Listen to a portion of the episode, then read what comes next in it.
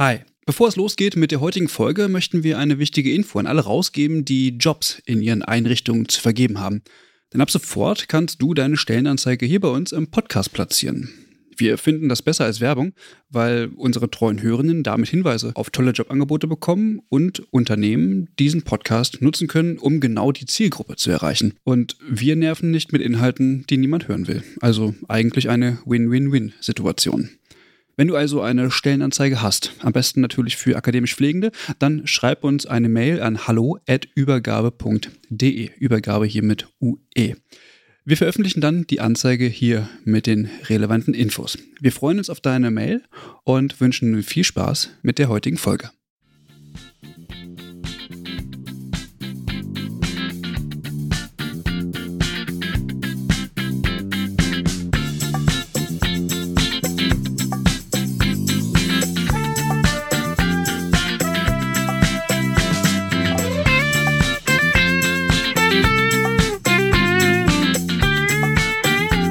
Hallo und herzlich willkommen zu einer neuen Folge von Übergabe der Podcast.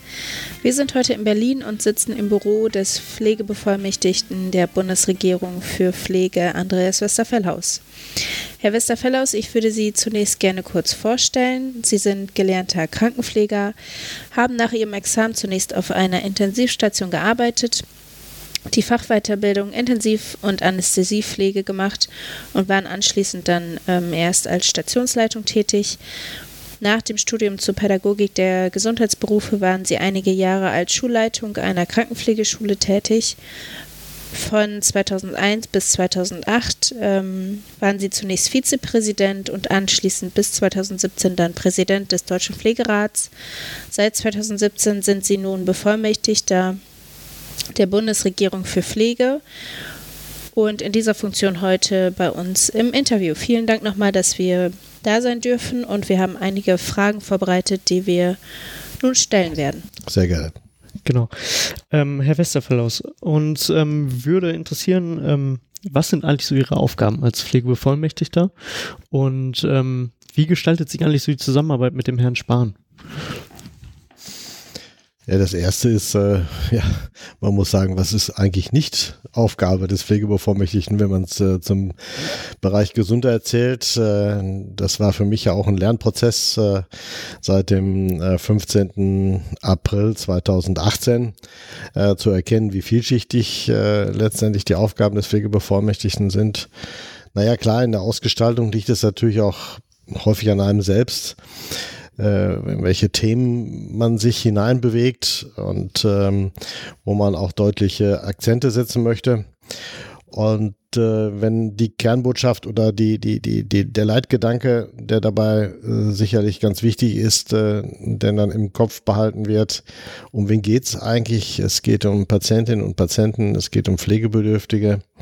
Menschen in allen Sektoren. Es geht um pflegende Angehörige und es geht um die Profession Pflege. Aber nochmal, es geht äh, um die Pflegebedürftigen für sie eine und die Patienten in allen Sektoren um für sie eine sichere, qualifizierte, wohnortnahe, umfassende, äh, professionelle Versorgung mit pflegerischen Leistungen sicherzustellen. Und wenn man das jetzt aufmacht, was das bedeutet, dann ist das Spektrum ja über die pflegenden Angehörigen, über sicherlich auch Fragen der Finanzierung, der Aufgabenverteilung, der unterschiedlichen Berufsprofessionen und letztendlich auch an den Schnitträndern diejenigen, mit denen auch Profession Pflege zusammenarbeitet. Denn professionelle Pflege steht ja nicht allein im luftleeren Raum. Naja, und äh, mit welcher Geschwindigkeit und mit welchen Prioritäten das passiert, hängt ein bisschen davon ab, äh, wie auch andere den Takt vorgeben. Das sind äh, viele betroffene Menschen, mhm. die sagen, hm, so haben wir uns das eigentlich nicht vorgestellt mit der Versorgung, gerade wenn es im Rahmen äh, denn dann der häuslichen oder der stationären Langzeitpflege äh, geht. Wir müssen warten, bis wir einen Platz bekommen. Die Leistungen sind unzureichend, es wird immer teurer. Ja, wir müssen immer mehr Geld dazu bezahlen. In den Krankenhäusern haben wir Wartezeiten, professionell Pflegende fehlen. Man nimmt also allenthalben wahr, äh, wie alles mit allem verknüpft ist und äh, letztendlich dann auch zu tun hat. Und dann muss man auch genau so an die Lösung gehen, äh, auf die wir sicherlich noch zu sprechen kommen. Und der zweite Teil Ihrer Frage, ja, wie klappt das mit Jens mhm. Spahn, mit dem Bundesgesundheitsminister? Äh, na, natürlich äh, klappt es gut. Weil erstens mal hat er mich ja gefragt, äh, ob mhm. ich es machen möchte. Also wir haben uns ja nicht erst an dem Tag der Fragestellung kennengelernt, sondern ähm, denn dann auch die, die, den Vertrauensvorschuss, äh, sich jemand ins Boot zu holen, äh, der denn viele Bereiche äh, der Pflege durchlaufen hat. Und ähm, das äh, denke ich, äh, hat sich im Laufe der Zeit ähm, sehr gut bewährt. Na, natürlich braucht man auch Zeit, um sich äh, äh, einzuspielen. Äh, was, wofür steht ein Gesundheitsminister? Was hat er zu verantworten? Und äh, er ist ja nun äh, di direkt im Parlament, er ist auch äh, Bundestagsabgeordneter und äh, wenn da jemand auf der anderen Seite ist, Pflegebevollmächtiger und Staatssekretär der Bundesregierung, der dann Ratschläge eingibt, äh, in die Gestaltung, äh, muss man ja auch sagen, dass da auch schon eine Menge an Komponenten zusammenkommt. Wie werden Ratschläge angenommen? Wie geht man damit um? Wie geht die Kommunikation? Und ähm, das klappt sehr gut. Ich nehme wahr, dass äh, dieses, äh, also meine, meine Ansätze und meine Vorschläge ähm, an allen Stellen auch immer wieder eingefordert werden, ähm, dass man auch auf sie zurückkommt. Mhm. Ja, manches Mal ähm, äh, geht meine Ungeduld auch mit mir dadurch, wo ich sage, na, hätte man auch schneller darauf zurückkommen können. Das gilt jetzt nicht nur einfach an den Minister, sondern in den Gesamtstrukturen. Wenn man so mal denkt an Rahmenbedingungen, unter denen Pflegende arbeiten, wo ich schon sehr lange gesagt habe, da müssen wir dringend dran. Aber damit sind die Positionen ja auch klar. Also das eine ist äh, das Parlament, das man erzeugen muss, also die Politiker der großen Koalition die dann irgendwelche Kompromisse finden müssen, mit denen sie gemeinsam zurechtkommen. Ein Bundesgesundheitsminister, äh, der das dann auch äh, trägt und letztendlich auch viele andere beteiligten Ministerien. Ich will ja gerade bezogen auch auf konstatierte Aktion Pflege, an dem Beispiel sieht man ja Arbeitsministerium, Familienministerium mhm. und am letzten, am Ende des Tages auch das Finanzministerium, bezahlt werden muss ja auch noch. Mhm. Welche Themen haben Sie denn ähm, zu Ihren Schwerpunkten in Ihrer Arbeit jetzt ähm, erstmal gemacht? Sie haben eben von Schwerpunkten gesprochen. Naja, das meinte ich schon mal eben mit dem, mit dem Anriss, äh, das werde ich ja viel von äh, Reportern und Journalisten gefragt, wo liegt denn eigentlich ihre Priorität? Äh, das ist nicht so einfach, das zu formulieren, weil äh, alles hat mit allem zu tun. Äh, klar, wenn man dann aber mal ähm, darauf festgenagelt wird, zu sagen, was ist es denn, äh, dann kann ich sagen, es sind die Ergebnisse dessen, was die Menschen sagen. Äh, ich bin in 16 Bundesländern sehr viel unterwegs, in stationären Langzeitpflegeeinrichtungen, in der Kurzzeitpflege, in Rehabilitationseinrichtungen, in Krankenhäusern. Ich spreche mit Betroffenen in Ausbildungsstätten und Auszubildenden, Studierenden und so weiter und so fort. Zwei Themen bewegen den Menschen immens. Das sind auf den ersten Blick vielleicht etwas unterschiedlich. Das eine ist der Fachkräftemangel allen Ordens und das andere ist äh, das Thema Kurzzeitpflege. Mhm. Und das hat etwas damit zu tun, weil es hat natürlich eine Verknüpfung. Ja, also wir haben ja damals gesagt, der größte ambulante, nicht damals, ich sage es immer wieder, der größte ambulante Pflegedienst Deutschlands sind die pflegenden Angehörigen. Äh, wir wissen, dass weit über 70 Prozent der Menschen durch ihre Angehörigen zu Hause versorgt werden und äh, die einer immensen Belastung äh, denn dann unterliegen, die sich vorstellen können, haben wir jetzt gerade bei einem äh, Report einer Krankenkasse nochmal äh, gehört, äh, über 220.000 Menschen können sich vorstellen, die Pflege ihrer Angehörigen noch einzustellen, weil sie einfach nicht mehr damit zurechtkommen, weil sie sich überlastet fühlen. Die Bundesregierung hat dafür ja auch um ihre Gesundheitserhaltung äh, denn dann letztendlich nachkommen zu können, Rehabilitation und Prävention auch in den Fokus genommen. Und hat gesagt, wir möchten das erleichtern, wir möchten die Angebote zur Verfügung stellen, noch durch erweiterte Angebote auch Fahrtkosten denn dann erstatten. Wir möchten auch äh, die Mitnahme des Pflegebedürftigen denn dann ermöglichen. Dann sagen mir sehr viele pflegende Angehörige, soweit die Theorie, recht gut. Aber wissen Sie, was, wenn es keine Kurzzeitpflegeplätze gibt, in denen ich da meinen Vater, Mutter, Angehörigen geben kann. Wenn man dann nachfragt, warum gibt es keine Kurzzeitpflegeplätze, hat das sicherlich auf der einen Seite was mit Finanzierung zu tun, aber auf der anderen Seite auch wieder mit fehlendem Personal. Und so wird eine große Schleife daraus. Ich glaube, das eine nochmal zusammengefasst, das sind schon auch die pflegenden Angehörigen, weil wenn das stimmt, was uns unterschiedliche Reports sagen, äh, und ich auch keinen Zweifel daran habe, äh, dass das stimmt, ähm, dass hier ein Überlastungspotenzial äh, herangewachsen ist äh, bei pflegenden Angehörigen, die ja beim Eintritt der Pflegebedürftigkeit ganz plötzlich nicht gewusst haben, worauf sie sich einlassen wie lange das dauert. Was ist eine Demenz, wenn mein mhm.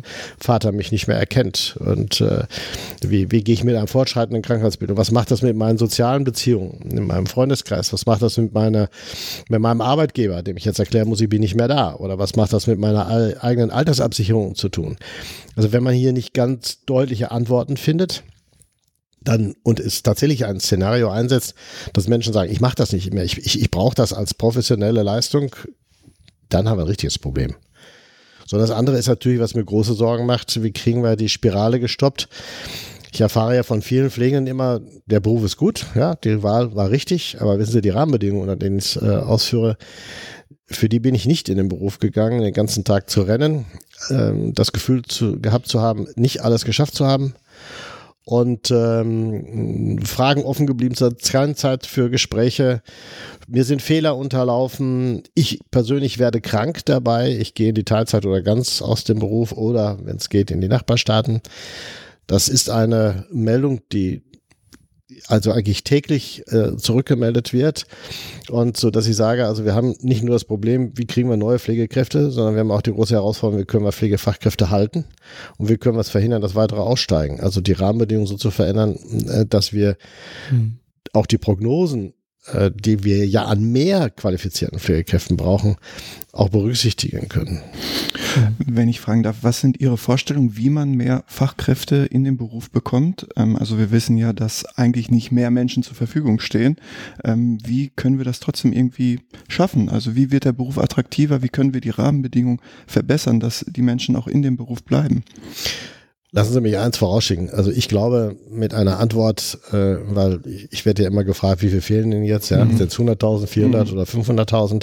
Ich glaube, alleine mit einer Beantwortung, wir liefern jetzt 200.000 oder 300.000 Pflegefachkräfte, äh, wird man allein über Zahlen mhm. äh, das nicht lösen können. Es ist aber trotzdem eine vielschichtige Herangehensweise. Nochmal, äh, äh wir müssen ja heute handeln. Und ähm, wir haben ja im Rahmen einer Pflege-Comeback-Studie 2018 festgestellt, dass 43 Prozent der Berufsaussteiger äh, zurückkommen würden, wenn sich die Rahmenbedingungen mhm. ändern. Und äh, aber erst die Rahmenbedingungen ändern, bitte, mhm. und dann kommen wir zurück. Und ähm, dahinter verstecken sich 120.000 bis 200.000 ausgebildete Pflegefachkräfte, mhm. die in Deutschland zurzeit entweder nicht arbeiten oder in Teilzeit arbeiten oder äh, in ganz berufsfernen Bereichen denn dann eingetreten sind.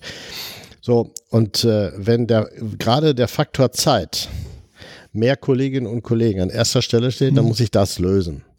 So, und das ist natürlich das Schwierigste, weil äh, wenn ich diejenigen ja zurückbekomme, weil die sagen, äh, ich, wenn ich jetzt Zeit für meinen Patienten habe, wenn mir jemand sagt, eine Krankenschwester sagt, wenn Sie mir garantieren, dass ich ab morgen nur noch für vier Patienten statt für zehn zuständig bin, komme ich morgen sofort zurück. Mhm dann ist das ein bisschen die vereinfachte Variante, aber da muss ich doch gucken, gibt es Arbeitsmodelle, die mhm. das Ihnen ermöglichen. Ich habe ja eigene Vorschläge gemacht, 80-20.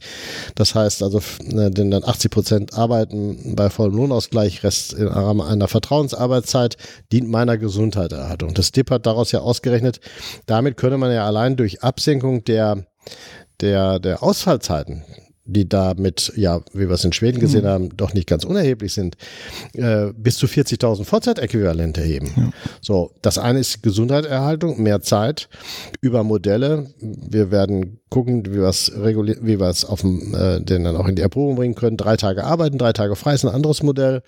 Und kleinen und mittelständischen Unternehmen, gerade im häuslichen Bereich, in der ambulanten Pflege, oder auch der stationären Langzeitpflege werden wir ab dem Jahr 2020 zu Beginn des Jahres einen Instrumentenkoffer zur Verfügung stellen. Wie kann man Rahmenbedingungen auch in kleinen Unternehmen mhm. so gestalten, weil die keine Zeit dazu haben, okay. so äh, sich darum zu kümmern. Wir sind gerade in der Pilotierungsphase. Äh, ich denke, das läuft sehr gut und kann eine gute Unterstützung mhm. sein. Also der eine ist, der eine Punkt ist, wie können wir Menschen im Beruf halten und wie können wir die auch überzeugen, wieder zurückzukommen, dass die, die dann merken sollen, hey, da tut sich mhm. was.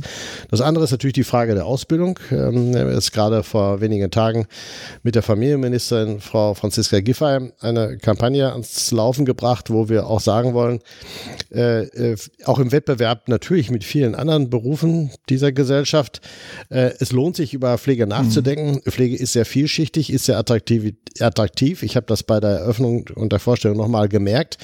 Wenn man dann authentisch den jungen Menschen da schildert, äh, was macht die Breite eigentlich aus des mhm. Berufes, von dem ich vorher gar nicht weiß, wo wird es mich möglicherweise hinführen. Äh, das ist ja etwas, was man mit den Menschen nachbringen muss. Da muss man natürlich nicht nur dafür werben, dass ich in eine Ausbildung gehe oder in ein Studium, sondern da muss ich auch dafür dafür sorgen, dass die Ausbildung dann hinterher gut ist. Also mhm. im Verlauf der Zeit. Also mehr Praxisanleitung, ja. sichergestellte Praxisanleitung, Begleitung. Schülerinnen und Schüler müssen, da Studierende natürlich auch, muss klar sein, das ist Zeit zum Lernen und nicht Zeit äh, äh, zur Wertschöpfung durch einen mhm. Arbeitgeber. Das heißt, ich muss die Gelegenheit haben, Dinge umzusetzen, zu erproben. Ich muss auch die Gelegenheit haben, mich zurückfallen zu lassen. Denken Sie mal, das erste Mal 17-Jähriger, der mit Situationen äh, konfrontiert wird, äh, wo Menschen sterben oder schwerste Verletzungen, schwerste Verletzungen haben oder unheilbare Erkrankungen. Mhm. Das hat ja auch Auswirkungen äh, äh auf, auf mich persönlich. Was, was macht das? Und ich, ich weiß also aus meiner Ausbildung, wie wichtig es war, dann jemanden zu haben, äh, zu dem man gehen kann. Mhm. So, wenn das aber, wenn das aber äh, wegfällt und ich merke, ich bin mit einer examinierten Pflegefachkraft äh, für 40 Patienten zuständig, dann frage ich mich ja schon während der Ausbildung, ist das richtig? Also das ist der mhm. zweite Schritt. Und der dritte, der ist äh, mir auch, äh, liegt mir besonders auch am Herzen und zieht auch aber ab auf die, die, die Zahlen, die ich eben einmal genannt habe. Wir können nicht alles mit Zahlen nehmen. Wir müssen auch in eine andere Gestaltung der Versorgungsprozesse mhm. eintreten. Das klingt jetzt vielleicht erstmal sehr theoretisch und sehr plastisch. Wir haben viele, viele gut qualifizierte Pflegefachkräfte in Deutschland, die gut ausgebildet sind, die Fach- und Weiterbildung haben, die Pflege studiert haben und mir dann nach der Qualifikation häufig sagen, jetzt können wir so viel und warum dürfen wir es eigentlich nicht tun? Mhm. Wir verschwenden Ressourcen. Wir sprechen einer Berufsgruppe, die hochqualifiziert ist, permanent die eigene Berufsautonomie ab das heißt, äh, äh, wenn wir Versorgung Sicherheit in allen Sektoren im ländlichen Bereich, aber auch in den Ballungszentren ernst meinen und wenn wir gleichzeitig beklagen, wir haben weniger Medizinstudierende, weniger Physiotherapeuten, Hebammen, Ergotherapeuten und so weiter, muss man auf die intelligente Idee kommen, dass man auch fragt, ist eigentlich das Zusammenspiel der Berufsgruppen in der Verteilung der Aufgaben eigentlich richtig? Mhm. Und da sage ich Ihnen ganz klar, das ist nicht richtig. Da verschwenden wir Ressourcen, weil wir Menschen nicht zum Zug kommen lassen. Nun werden wir mit dem neuen Pflegeberufe-Reformgesetz den ersten Aufschlag machen mit vorbehaltenen Tätigkeiten, der mhm. Befähigung zur selbstständigen Ausübung der Heilkunde. Das ist alles, sind alles gute Ansätze, wobei noch steht es ja nur so im Gesetz. Das muss ja jetzt mit Inhalten gefüllt werden. Aber es muss auch allen klar sein, äh, dass das, vor dem wir stehen, vor den Herausforderungen, auch das Miteinander aller Berufsgruppen dazu braucht. Und eben nicht nur Pflege im luftfreien Raum, sondern auch einfach der Ärztinnen und Ärzte, der Physiotherapeuten, um zu sagen, wie, wie können wir denn dann unter der Akzeptanz der Kompetenz der anderen äh, im Sinne von Patientinnen und Patienten auch gestalterisch mhm. tätig werden. Dafür brauchst berufsrechtliche Grundlagen, dafür brauchst leistungsrechtliche Grundlagen, dafür brauchst haftungsrechtliche Grundlagen. Aber nochmal, wenn wir das nicht verändern, dann werden wir in solche Pro Gestaltungsprozesse nicht eintreten. Wenn man ins Ausland guckt, international Advanced Nurse Practitioners, mhm. welche Aufgabenfelder übernehmen sie selbstständig und äh, äh, autark? Oder wenn ich, äh, ich hatte Kontakt nach Australien vor kurzem, äh, denn wenn ich sehe, dass von, von Nurse, von qualifizierten, akademisch qualifizierten Nurse ganze Kliniken geleitet werden, weil sie das gesamte Case Management, mhm. dann übernehmen die gesamte Steuerung. Da will ich damit nicht das Problem vergrößern. Das zeigt aber, dass das Zusammenwirken der Berufsgruppen anders werden muss. Und da muss ich die Frage stellen, wer macht eigentlich was im System? Mhm. Wofür brauche ich eine studierte Pflegefachkraft, Physiotherapeuten? Wo, wo brauche ich vielleicht Assistenten in, in dem Bereich? Aber immer schön sauber klar definiert, berufsrechtlich, wer macht was in dem System. Mhm. Und da bietet der Koalitionsvertrag ja eigentlich eine gute Grundlage, in dem steht, ja, wir haben zum Ziel, die Neujustierung der Zusammenarbeit der Gesundheitsfachberufe auf den Weg zu mhm. Würde das bedeuten, dass wir in unserem Gesundheitssystem in Deutschland den Patienten dann oder die Patientin äh, mal in den Mittelpunkt der Versorgung stellen und von ihrer Sichtweise ausgehen und überlegen würden, was, wer kann die Leistung am besten erbringen im Sinne des äh, zu Behandelnden? Ja, äh, also das ist ja eigentlich eine Kernbotschaft, den Patienten in den Mittelpunkt stellen. Ich habe jetzt ein bisschen geschmunzelt, äh, was man beim Hören nicht sehen kann. Aber ähm, ich habe deswegen geschmunzelt, äh, als ich meine Ausbildung zum Krankenpfleger gemacht habe, 1973 bis 76 da hat man mir gesagt, wir müssen den Patienten in den Mittelpunkt stellen. Ja? Also wir haben äh, seit die, die, ganzen Jahre, in denen ich in diesem System arbeite, sagen alle, wir machen das und wir machen es morgen auch noch besser. Mhm. Ja, na klar. Ähm, und ich habe ja immer mal das Bild gebraucht, wenn man es jetzt ernst nimmt. Also, und wenn man sich das als Kreis vorstellt, dass man wirklich diesen Patienten oder Pflegebedürftigen in den Mittelpunkt stellt und, und dann definiert, was braucht der Mensch denn jetzt? Das ist ja sehr individuell. Mhm. Das äh, ist in, in Regionen unterschiedlich oder wird auch beeinflusst. Das wird beeinflusst durch Krankheitsbilder. Aber wenn ich mal definiere, was braucht der, dann definieren sich ja daraus bestimmte Leistungen. Mhm.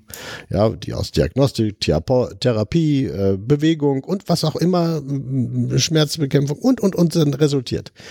So, und wenn ich alleine nur mal die Leistung so als Striche an die Seite setze, wenn ich dann als nächsten Schritt sage, so, und wer kann das jetzt am besten? Mhm. Ja, dann komme dann komm ich zur Lösung. Mhm. Und dann komme ich nicht zur Lösung, dass ich sage, äh, ich habe hier eine Berufsgruppe und die kann jetzt mal da was reinschieben zu, zum Patienten vielleicht was er gar nicht braucht. Ja, aber weil es so ist. Ich habe einen Anreiz dafür, diese Leistung zu erbringen. Nicht? Denn wir haben viele gute Modelle in Deutschland, die wir jetzt ausprobieren, wo man auch viel mehr patientenorientiert oder pflegebedürftigenorientiert dann auch herangeht. Mhm. Ja, da fragten ambulant, da fragen Angehörige äh, mich, wissen Sie, in den Gesprächen, die ich geführt habe, jetzt ist, mein Vater kommt jeden Tag ein ambulanter Pflegedienst. Der erste kommt um halb sieben zur Körperpflege, dann kommt um acht Uhr einer zum Blutmessen, um zehn Uhr kommt noch mal einer und jetzt kriegt er jeden zweiten Tag die Haare gewaschen. Das hat er früher auch nicht gemacht. Das braucht er nicht. Wieso nicht nach der Individualität des Menschen? Menschen. Ja, er hat Osteoporose, hat sehr starke Schmerzen äh, und dann sagt er, um 11 Uhr ist aber Mobilisation nicht möglich, aber um 14 Uhr wäre es möglich und heute ist es überhaupt nicht möglich, weil ich habe vergessen, meine Schmerzmedikation zu nehmen. Ja, auf solche Dinge einzugehen, das mhm. meine ich. Mhm. Und das meine ich den Patienten ja. in den Mittelpunkt mhm. stellen. Dann kommen wir zu, glaube ich, zu einer viel individueller äh, orientierten Ansatz. Und ich glaube, dann kommt man auch ein großes Stück weit weg aus dieser Funktionalität heraus. Einfach, ich bin nur hm. für die Injektion. Hm. So, sondern ich, bekomme, ich komme ja, bekomme ja auch mit, wie, wie wirkt meine pflegerische Leistung auf den Pflegebedürftigen und auch auf seine Angehörigen oder auch auf das Umfeld, weil meine Kompetenz kommt zum Tragen. Hm. Ist für den Betroffenen, denke ich, sehr viel zufriedenstellender und für den, der es eigenverantwortlich entscheiden kann und erkennt aus seiner Kompetenz heraus, was heute wichtig ist und das auch zu verantworten hat. Mhm ja auch zufriedenstellender. Hm. Zumindest ich kann auch institutionelle Rahmenbedingungen wahrscheinlich damit überwinden indem ich. Das wäre der nächste Schritt. Damit würde ich jetzt nicht gleich drohen, ja, ja, weil dann wird man Menschen gleich wieder verschrecken. äh, weil wir wollten ja den Menschen in den Mittelpunkt stellen. Ja, klar, das bleibt ja äh, äh, gar nicht aus dabei. Äh, ich weiß, worauf Sie äh, denn dann abzielen, aber ähm, ich denke, nochmal heranzugehen, und das machen wir ja jetzt in, einigen Modellen, die ich jetzt so gerade im Kopf habe. Ich kann ja sagen, wenn ich mal so Richtung äh, auch ähm, eines holländischen Modells denke, also eine, eine Gruppe von Pflegebedürftigen und eine Gruppe von ähm, äh, professionell Pflegenden inklusive Physiotherapeuten und so weiter mhm. und so fort, die sagen also genau, wir gucken, analysieren, was ist hier wichtig und dann ranzugehen. Das meine ich auch damit, äh, wenn ich sage, wir, wir müssen Mut haben, neue Ideen und wir müssen auch einfach mal machen. Und da müssen wir natürlich die Strukturen dafür schaffen. Wenn man Modelle schafft und sagt, ja, das Modell scheint ja ganz gut zu sein, aber wissen Sie, in Deutschland kann man das nicht machen, weil die Strukturen äh, die, sich nicht danach ausrichten. Da muss man doch mal nachfragen dürfen. Aber wenn die Idee doch gut ist, warum nehmen wir nicht die Idee und verändern die Strukturen? Mhm. Ja, äh, ich weiß, auch das klingt sehr, sehr, sehr mhm. einfach. Aber äh, wenn man nicht manchmal provokativ irgendwo ein bisschen reinpiekst und solche Fragen stellt, wird man, glaube ich, auch nichts mhm. anstoßen und nichts bewegen. Weil wir neigen nun alle das vielleicht mehr oder weniger das zu tun, was wir gestern auch schon gemacht haben und suchen mhm. da nach den Lösungen. Aber ich sag, die Herausforderung der nächsten Jahrzehnte werden wir nicht mit den letzten, mit den, äh, mit den Instrumenten der letzten 30 Jahre lösen. Genau, Sie haben ähm, sehr schön die Komplexität der Pflege zusammengefasst eigentlich und auch beschrieben und ähm, wie komplex sich eigentlich die Versorgungsprozesse auch gestalten, also zum Beispiel auch in der interdisziplinären und multiprofessionellen Zusammenarbeit. Jetzt wäre meine Fre äh, Frage, also ähm, mit Hinblick auf die Vollakademisierung der Hebammen, ähm, wie ähm, stehen Sie oder was würden Sie dazu sagen, ähm, ob es sinnvoll ist, sozusagen auch die Pflege ähm, voll zu akademisieren, beziehungsweise vielleicht auch die Akademisierungsbestrebungen ähm, voranzutreiben.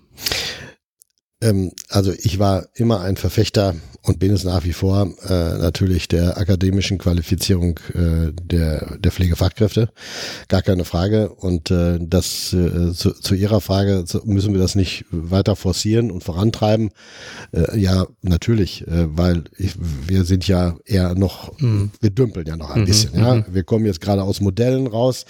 Wir haben viele neue Fragestellungen. Mhm. Äh, was machen wir mit denen jetzt, die nach modellhaft ihren, ihren Bachelorabschluss haben oder Master Masterabschluss mit mhm. unterschiedlichen Qualifikationen. Wie kommen die in den Einsatz? Ja, wie kann man das mhm. berufsrechtlich jetzt auf die Schiene äh, denn dann setzen? Wir müssen dafür werben. Mhm. Wir stehen jetzt gerade an einem Umbruch eines Pflegeberufe-Reformgesetzes, der ja äh, beide Möglichkeiten anbietet. Äh, die herkömmliche äh, Qualifizierung im Rahmen der Generalistik und der primär qualifizierenden Studiengänge. Da müssen wir ja sehen, wie kriegen wir das zusammen? Wie wird sich das auch berufsrechtlich denn dann abbilden? Auch mhm. was die vorbehaltenen Tätigkeiten angeht und äh, die Ausführung der Heilkunde. Äh, also da haben wir ich glaube, nichts anderes als den ersten richtigen Schritt getan. Mhm. Zur Vollakademisierung im Rahmen der Hebammen, ich glaube, das lässt sich äh, in diesem Moment schlecht ver vergleichen, weil wir haben natürlich die, die, die Diskussion über die Akademisierung äh, in der Pflege schon, führen wir ja schon viel, viel, viel länger mit einigen auch Rückschlägen dabei, muss man ja sagen. Äh, ich erinnere nur an den äh, Zugang zum Pflegeberuf, äh, mhm. was die Schulqualifikationen denn dann anging. Und dann aber es wie ich finde, auch mit Unterstützung vieler Institutionen, auch der Berufsverbände ja geschafft, dass man sich eine Zielvorstellung äh, nähern kann, indem man sagt, wir wollen in den nächsten Jahren einen Anteil von 10, 20 Prozent ähm, an akademisch qualifizierten Pflegekräften denn dann erreichen.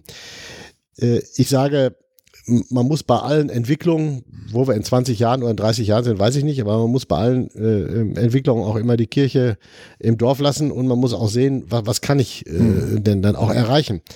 Ähm, alleine in den, in den Hochschulen so schnell etwas aufzubauen für eine so große Berufsgruppe. Wir sprechen ja immerhin so von 1,2, 1,4 Millionen Menschen, äh, den dann auf den Weg zu bringen. Denn wie, wie, woher bekomme ich äh, die Dozenten dazu? Da haben wir eigentlich die Qualifikation. Also man muss da schon eine ganze Menge aufbauen. Und von daher äh, finde ich, ist es ein richtiger Schritt. Das ging ja auch nicht ganz widerstandslos. Mhm. Also es gibt ja noch den einen oder anderen, manches Mal in Deutschland, den ich höre, der sagt, wofür, wofür braucht man überhaupt eine primär qualifizierende mhm. äh, äh, Angebot äh, denn in der Pflege? Was machen die denn eigentlich? Und äh, ich denke, da sind sowohl Berufsverbände, die Vertretung der Pflege, die Kammern, aber auch die Studierenden selbst, die Berufsausübenden selber gefordert, äh, hier äh, sich einzusetzen und äh, letztendlich dafür zu kämpfen, dass das auch unter Beleg kommt was erreiche ich in einer qualifizierten Versorgung damit? Mhm. Welche Auswirkungen hat das auf Komplikationen, mhm. auf Mortalität, Berufszufriedenheit, auf ähm, Sicherheit der Patientenversorgung in allen Regionen? Mhm. Also wenn die Beweisführung dafür nicht angetreten wird, nur zu sagen, wir machen es akademisch, damit wird ja noch nichts gelöst. Ich bin sicher, dass sich diese Beweisführung denn dann damit antreten äh, lässt. Wir haben ja international viele, viele, viele Erfahrungen, Belege mhm. dazu. Aber ich merke natürlich auch immer, zählt wieder ein bisschen ab auf das, was ich eben gesagt habe, dass man äh, so ohne weiteres ja internationale Studien dafür nicht mhm. herzieht und mhm. anerkennt. Also müssen wir es selber belegen. Mhm. Aber ist ähm, da nicht vielleicht auch, also von gewisser Seite her die Politik vielleicht auch gefragt, ähm, vielleicht auch Anreize nochmal zu setzen, um das auch ein bisschen vielleicht zu forcieren? Also äh, äh Politik ist äh, ja immer gefragt, äh, wenn, wenn jemand anders äh, etwas vermisst, was jetzt nicht passiert. ähm, die Frage ist, äh, nicht alles kann Politik richten sondern ich finde, äh, es ist auch eine Verantwortung äh, in, der, in, der, in der gesellschaftlichen Diskussion, mhm. aber auch mit Ihnen. Sie haben sich dann irgendwann mal auf den Weg gemacht und haben äh, Pflege studiert. Mhm. Ähm, sie hatten eine Motivation und äh, Sie sind jetzt die Pioniere, äh, die, die zeigen müssen, äh, dass es richtig ist. Ich bin davon überzeugt.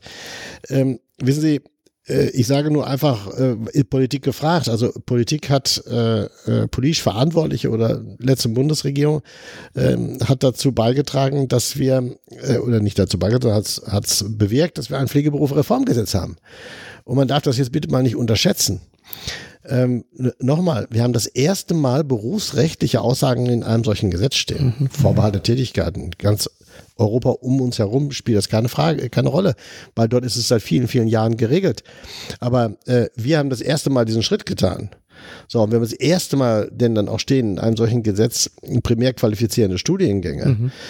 wenn wir gleich international auch da ja äh, letztendlich schlusslich sind, auch das war ja ein Kampf, das zu erreichen. Das Pflegeberufsreformgesetz ist ja nicht so vom Himmel gefallen. Und jetzt stehen wir vor der gewaltigen Herausforderung der Umsetzung, sowohl in der Ausbildung wie auch im Studium. Mhm. Und ich weiß, einfach aus meiner langjährigen beruflichen Tätigkeit und jetzt auch in der Diskussion mit Hochschulen, mit Ausbildungsstätten, mit Trägern, ähm, naja, dass da noch nicht alle Fragen beantwortet sind. Wie läuft das dann im Zusammenspiel mhm. nächstens? Und äh, ich, ich hoffe, dass wir viele junge Menschen finden, die bereit sind, äh, diesen Weg zu gehen, auch mhm. im Vertrauen, dass es ein richtiger Weg ist. Das ist übrigens auch Teil dieser Kampagne von Franziska Giffey, wo wir mhm. ganz gezielt äh, auch Menschen dazu ansprechen wollen. Ich selber habe als äh, Akademieleiter viele Jahre sehr gute Erfahrungen gemacht mit Modellstudiengängen, weil ich dort Menschen angetroffen habe, äh, immerhin mehrere hundert, 300, 400 äh, in den Jahren, die gesagt haben, ich komme in die Pflege deswegen, weil ich Pflege studieren kann. Und wir haben dort auch Menschen gewonnen, die wir sonst für die Pflege vielleicht nicht ge gewonnen hätten. So, ich finde den Ansatz richtig. Das heißt nicht, es ist alles fertig, morgen geht's los. Ähm, Sie haben es eben mit den Hebammen angesprochen. Ich will das auch an dieser Stelle nochmal äh, noch durchaus auch nochmal ganz ehrlich und offen ansprechen. Äh, in diesem Berufsfeld wird ja die, äh, auch das Studium vollkommen mhm. durchfinanziert. Und äh, wir stehen jetzt vor der Frage, oder Pflegende richten jetzt und Hochschulen an mich, wieso kann das sein, dass es in der Pflege anders ist? Äh, wir gucken jetzt mal, wie kriegen wir das in den Praktikumszeiten in den Krankenhäusern? Kriegen wir da möglicherweise Praktikantenvergütung, um das in irgendeiner Form abzufedern? Mhm. Also ich glaube, da gibt es noch viele Fragen zu beantworten, denn wenn das jetzt nicht klappt und wir keinen Nachwuchs gewinnen, der jetzt auch Pflege studiert und mit uns gemeinsam diesen Weg geht, wird es natürlich schwierig, äh, auch äh, solche äh, Prozesse zu gestalten. Deswegen liegt es an uns, natürlich auch an der Politik, aber auch an Ihnen, an den Berufsverbänden, an der Berufsgruppe selber, klar selbstbewusst aufzutreten. Es geht nur mit einer bestimmten Kompetenz und mit einer Autonomie, immer im Sinne der Pflegebedürftigen und der Patientinnen und Patienten. Dann wird auch ein Schuh raus. Mhm. Ich glaube, viel, also wesentlich für die Ausbildung ist, dass es ein durchlässiges System ist, ja. also dass man durch alle Stufen hindurch ähm, sich weiterbilden kann und ähm, das Studium sozusagen an oberster Stelle steht. Hm, was mir gerade noch eingefallen ist, glauben Sie, dass die Pflegestudiengänge ihrer Zeit voraus waren. Also, dass man sich gar nicht Gedanken gemacht hat, was soll eigentlich die studierte Pflegefachperson mehr können oder anders können, als die derzeit auszubilden und haben die überhaupt die Möglichkeit in den derzeitigen Rahmenbedingungen diese Tätigkeiten durchzuführen? Also waren wir da vielleicht der Zeit einfach ein bisschen voraus oder hat uns da die Praxis einen Schnitt durch die Rechnung gemacht oder wie auch immer man das nennen mag? Ja, das ist schon, äh, äh, da äh, brauchst du eigentlich schon ziemlich komplexe äh, Antwort dazu. Mhm. Ich will es mal anders formulieren. Ja, äh, es gab ja, als wir Modellstudiengänge eingeführt haben in Deutschland, sehr viele Kritiker auf der anderen Seite, die gesagt haben, es ist verantwortungslos, äh, äh, Modellstudiengänge äh, denn dann zu etablieren, ohne eine Antwort darauf zu haben, was mache ich anschließend mit meiner Qualifikation, wie ist das berufsrechtlich abgesichert und wie wird es am Ende des Tages mhm. vergütet. Ja, diese Sichtweise kann man haben. Aber aus meiner langjährigen beruflichen Erfahrung und auch aus meiner berufspolitischen Erfahrung finde ich, äh, dass der Weg richtig war, Modelle zu kreieren, zu schaffen, mhm. zu machen, jetzt Absolventen zu haben, ja, bei denen man berufsrechtlich bis gestern nicht sagen mhm. konnte, was mhm. machen die jetzt, mhm. bei denen nicht klar war äh, oder auch in vielen Fällen noch nicht, wie werden sie tariflich denn dann eingruppiert, mhm. wenn sie befähigt sind schon zur selbstständigen Ausübung der Heilkunde. Aber den großen Vorteil hat es, dass wir jetzt, wo wir in einer Situation sind, wo man sowohl von der Politik, aber auch von dieser, von der, von, vom Gesundheitsbereich und von Pflege Antworten erwartet. Wie kann denn das Versorgungssystem von morgen aussehen? Jetzt aber Antworten liefern können. Mhm. So, jetzt ist es doch nicht mehr die Frage, dass uns da Kompetenzen fehlen. Ja, man kann sagen, wir brauchen noch viel mehr Menschen mit diesen Kompetenzen, aber wir haben ja durchaus viele qualifizierte, engagierte Pflegefachkräfte in unterschiedlichen Sektoren tätig sind, die den Mut hatten, sich auf etwas einzulassen, von dem sie nicht genau wussten, wo die Reise hingeht, finde ich übrigens immer sehr viel spannender, mhm. als in eingefahrene Gleise denn dann zu gehen. Aber wo ich sage, jetzt haben wir aber auch etwas, worauf wir zurückgreifen können. Und da bin ich mit vielen Studierenden, die jetzt ihren Abschluss gemacht haben, im Gespräch und ich mache immer Mut und sage, also ich bin froh, dass sie jetzt fertig sind, dass ich weiß, wo sie sind und äh, dass sie Arbeit bekommen werden, äh, das ist überhaupt gar keine Frage. Und dass ein Arbeitgeber, der erkennt, welcher Wert in ihnen steckt, äh, dann auch eine, zu einer vernünftigen Bezahlung kommt, da bin ich auch ziemlich mhm. sicher. Aber wir wollen ja auch damit Prozesse in Gang setzen, die sich dann in der Nachhaltigkeit verändern. Und das können wir jetzt nur, indem wir dann auch solche, solche Strukturen aufzeigen. Also äh, bitte nicht äh, den, also mutlos in sich zusammensinken, wenn man noch nicht das gefunden hat, äh, was man nach dem Studio sich erwünscht hat. Das ist nun mal so mit Pionieren. Ja, ja die, die sind diejenigen, die aber die spannendste Aufgabe haben und die Chance haben, auch in der gestalterisch tätig zu sein. Ja, dafür brauchen sie Unterstützung. Klar, das, man, man kann da nicht alles äh, rechtlich regeln dafür. Aber damit sind wir jetzt beim Pflegeberufegesetz jetzt genau zum richtigen Zeitpunkt. Mhm. Jetzt kommen die berufsrechtlichen Grundlagen. Okay. Ich fand es eben ganz interessant, dass Sie gesagt haben, ähm, dass, ähm, also wie jetzt auch mit, nochmal mit der Pionierarbeit, ähm, die wir leisten können und äh, vielleicht auch sollen. Gibt es noch andere Dinge, die sich, die Sie sich von der Profession Pflege wünschen? Also, wo Sie sagen, Pflege kann, soll vielleicht manch, in manchen Situationen anders auftreten, als sie es bis jetzt tut? Naja, also äh, es ist, ich nehme auch ganz häufig wahr, es ist ja nicht ganz unberechtigt, also mir sagen Pflegende, ich kann nicht mehr. Und wenn ich einen Vorschlag mache, sagen mir manche, ach, das hatten wir schon mal oder hat schon mal einer was vorgeschlagen. Äh, passiert doch nichts. Ich würde mir bei aller berechtigten Belastung im Alltag, aber auch äh, für die Politik den Rückenwind wünschen, dass man sagt, ja, wir, wir sind bereit, äh, Vertrauensoptionen denn dann auch zu geben, weil Politik kann jetzt vorschlagen, was sie will. Wenn die Pflegenden nicht mitmachen und wenn sie nicht sagen, ich greife den Ball auf, und wenn man nicht versteht, das ist kein isoliertes Geschäft zwischen Politik und Pflege, sondern es ist ein, ein, ein Miteinander. Der, der, also der eine oder der andere wird niemals funktionieren. Ich kann es nicht als Politik diktieren, ihr müsst das tun.